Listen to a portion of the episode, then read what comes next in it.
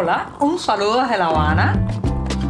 Les habla Joanny Sánchez, cubana, periodista, ciudadana, y les traigo este cafecito informativo recién colado y sin azúcar para despertar.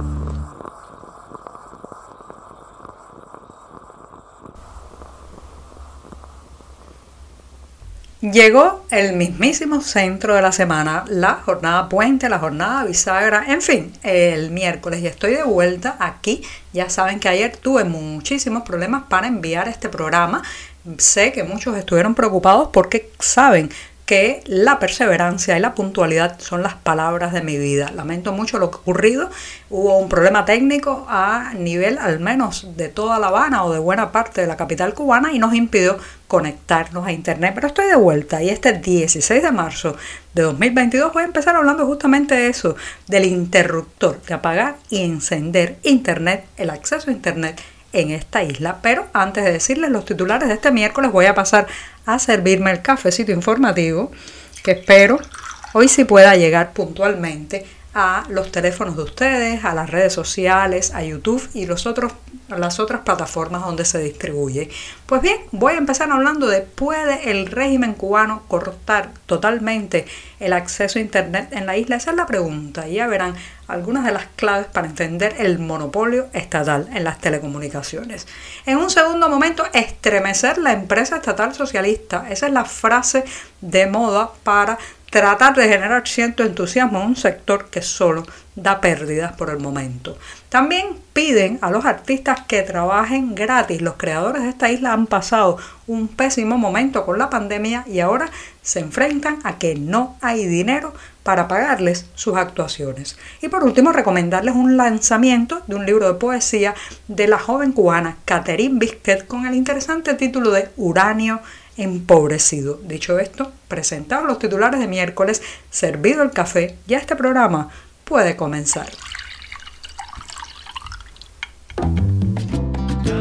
Si eres de los que te gusta estar bien informado, síguenos en 14ymedio.com. También estamos en Facebook, Twitter, Instagram y en tu WhatsApp con este cafecito informativo.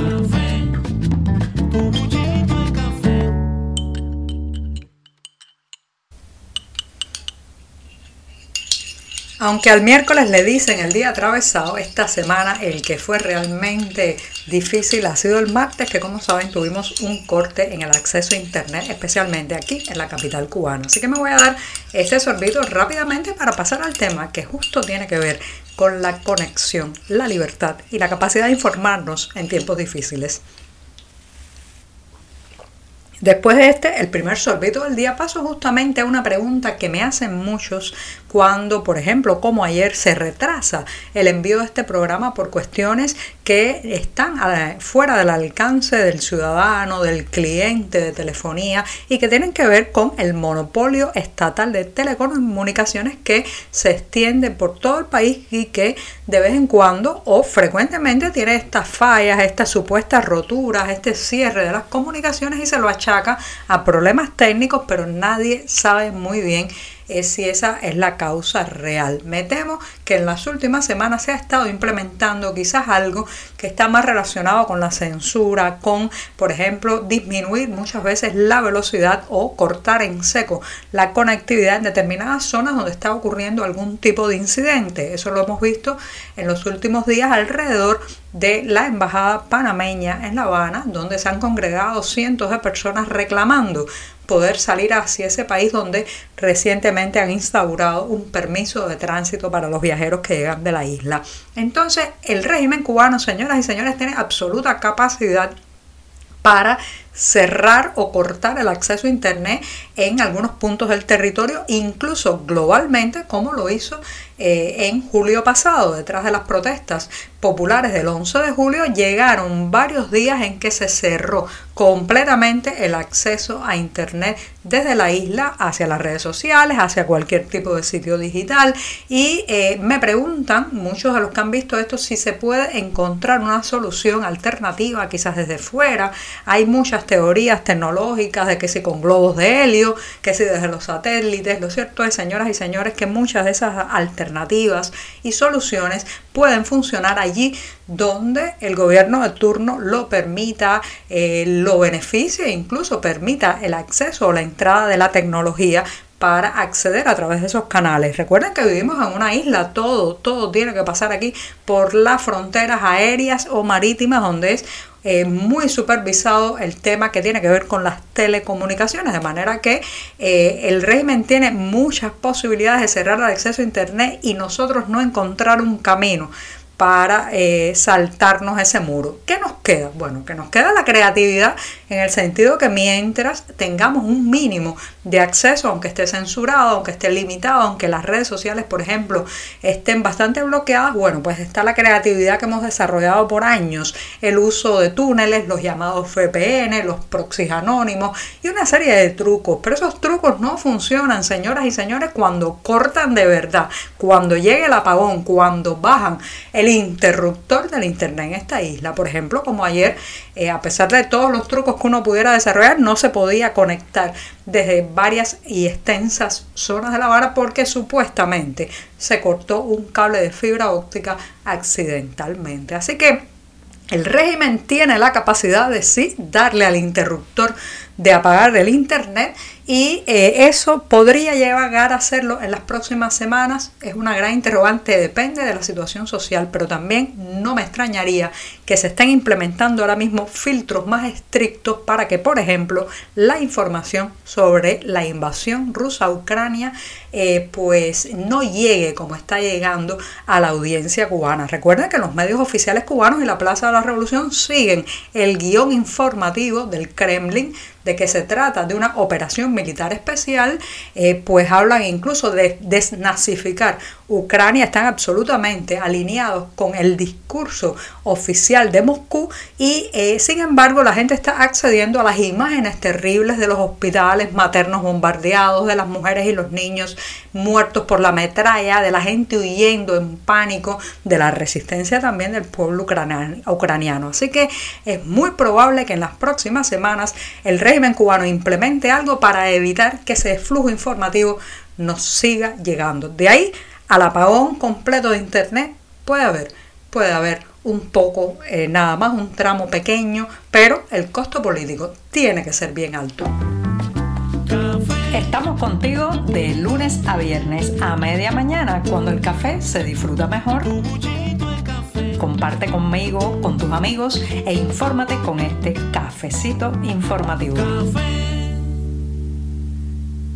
Cada cierto tiempo una palabra o una frase se adueña del discurso oficial y se repite por todos lados, incluso aunque los funcionarios que la dicen no saben muy bien qué significa en ese contexto. Ahora se ha puesto de moda el verbo estremecer, como escuchan, el verbo estremecer para hablar de lo que tiene que pasar con la empresa estatal socialista. Sí, como escuchan, ahora se habla de el estremecimiento o estremecer la empresa socialista para que se haga más eficiente, para que genere más bienes y servicios, en fin, para que logre lo que no ha logrado en 60 años. Así, así está esta palabreja de un lado a otro en los titulares, en los discursos, en las reuniones partidistas, pero lo que no se logra es el efecto en la realidad. Este concepto aparentemente describe una serie de cambios que deben hacerse en el sistema empresarial cubano y eh, pues los números, los números actuales no apuntan a que esté resultando el mantra de estremecer, estremecer y estremecer la empresa, puesto que al cierre de enero pasado la cantidad de empresas eh, deficientes que daban pérdidas, que no eh, pues eh, aportaban realmente beneficios ni ganancias a la sociedad eran de 457. Sí, el 27% de la empresa estatal socialista lo que da es pérdida, es un peso muerto para las finanzas de este país. Este, señoras y señores, es un número muy conservador.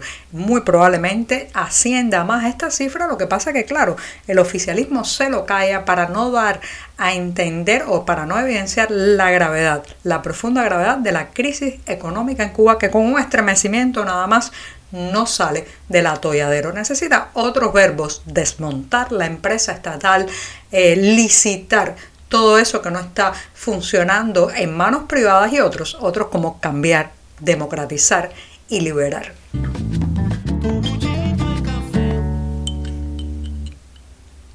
Los artistas cubanos están viviendo un pésimo momento. La pandemia, como saben, trajo la cancelación de los conciertos, las proyecciones cinematográficas, las exposiciones y también el cierre de todo lugar que tuviera una cartelera cultural. Pero eh, pues en ese tiempo tuvieron que sobrevivir malamente esos creadores del patio y recibieron de alguna manera una ayuda del Estado prácticamente simbólica porque era en moneda nacional, muy apocada, pero ese subsidio de la pandemia pues se ha cortado ya y para este año las autoridades están diciéndole a los artistas que tienen que ponerse a trabajar para generar dinero porque no hay dinero para pagarles. Hasta ahí suena lógico. El problema, señoras y señores, es que la escena cultural sigue, sigue muy diezmada por varias razones. Eh, primero, los locales estatales donde se presentan muchos de estos creadores no tienen dinero para pagarles, así como escuchan. Entonces les están pidiendo que actúen, que se presenten, que canten gratis. Pero eh, estos artistas no pueden. Por un lado, eh, han vivido largos meses con muy poco dinero y por otro, bueno, pues es su tiempo, su talento, su creatividad actividad en la que tienen que entregar a cambio de nada, de nada porque la mayoría, reitero, de los lugares culturales de La Habana le están diciendo a los artistas que no tienen dinero para pagar. Además, la situación se agrava porque el turismo no acaba de llegar a unos niveles que permita abrir espacios culturales donde pues se pueda cobrar en otra moneda, donde los turistas den alguna propina, toda esa eh, zona que eh, utilizaban muchos los artistas para hacerse con un dinero diferente al mustio y devaluado peso cubano. Y digo adiós a este programa de miércoles en clave poética. Sí, porque el próximo miércoles 23 de marzo se estará presentando en una librería, la librería Lata Peinada de Barcelona, España, el libro Uranio Empobrecido, un libro de poemas de la escritora cubana Catherine Bisquet Rodríguez, que además pues está ilustrado con la obra de 16 artistas plásticos cubanos contemporáneos y prologada por el poeta y ensayista Néstor Díaz de Villegas. Así que reitero, el miércoles 23 de marzo a las 18.30 hora de Barcelona, Catherine Bisquet presenta su libro de poemas Uranio Empobrecido. Recuerden que esta joven ha sufrido muchísimo la represión y capta todo ese momento que vive en Cuba desde la sensibilidad y desde la lírica. Y con esto sí que me despido esta mañana, que será jueves, mi día súper preferido de la semana. Por hoy es todo. Te espero mañana a la misma hora. Síguenos en 14medio.com. También estamos en Facebook, Twitter, Instagram y en tu WhatsApp. No olvides, claro está, compartir nuestro cafecito informativo con tus amigos.